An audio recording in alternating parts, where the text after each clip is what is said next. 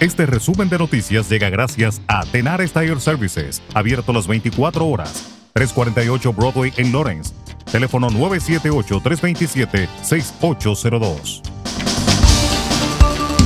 Un gran jurado federal en Boston acusó formalmente a un hombre de Lowell por delitos relacionados con armas de fuego y drogas. Ricardo Colón, de 34 años, fue acusado de un cargo de posesión con la intención de distribuir fentanilo y cocaína y un cargo de ser un delincuente en posesión de un arma de fuego y municiones. Según el documento de acusación, el 21 de marzo de 2022, Colón fue encontrado en posesión de cocaína y fentanilo destinados a la distribución, así como armas de fuego y municiones. En otra información, con temperaturas programadas para regresar a los 90 grados esta semana, la alcaldesa de Boston, Michelle Wood, declaró una emergencia por calor en la ciudad de martes a jueves. La declaración de emergencia emitida este lunes abrirá centros de enfriamiento en una docena de centros comunitarios de Boston Centers for Youth and Families.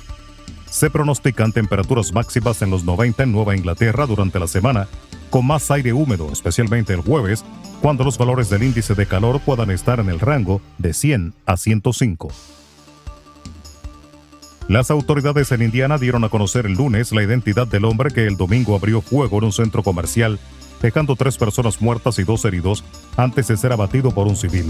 Se trata de Jonathan Superman, de 20 años.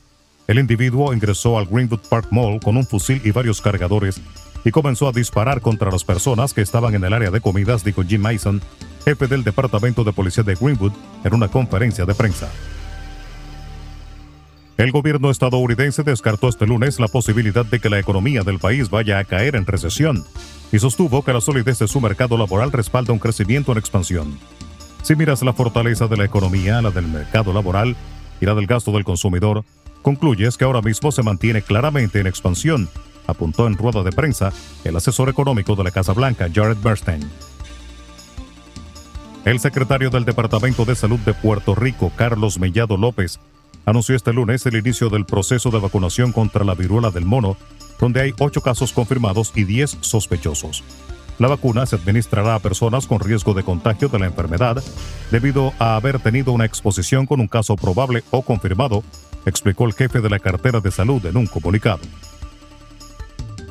Al menos 13 personas murieron y otras dos resultaron heridas este lunes en una riña entre reclusos de una cárcel de la ciudad de Santo Domingo de los Colorados en el centro norte de Ecuador, según confirmó el Servicio Nacional de Atención Integral a Personas Privadas de Libertad, la unidad penitenciaria del país.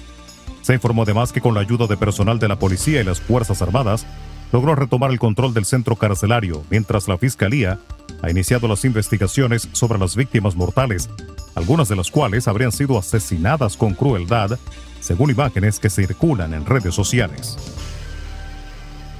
y el gobierno dominicano, a través del Gabinete de Coordinación de Políticas Sociales, en combinación con el programa Supérate y la Administradora de Subsidios Sociales, ADES, lanzó este lunes el incentivo económico Bono de Apoyo Familiar, que llegará a un millón de dominicanos en condición de pobreza extrema.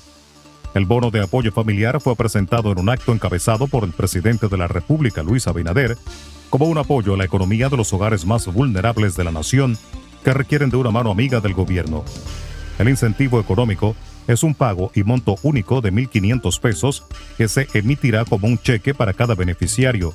No es endosable y podrá ser cambiado en cualquiera de las oficinas comerciales del Banco de Reservas a nivel nacional. Resumen de noticias. La verdad en acción.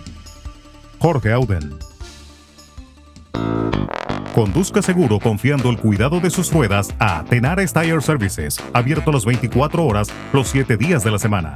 348 Broadway en Lawrence. Al comprar gomas nuevas, recibe reparación de por vida, además de otros servicios también de por vida.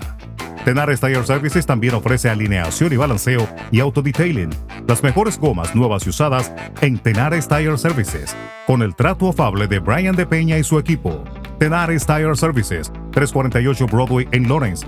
Teléfono 978-327-6802.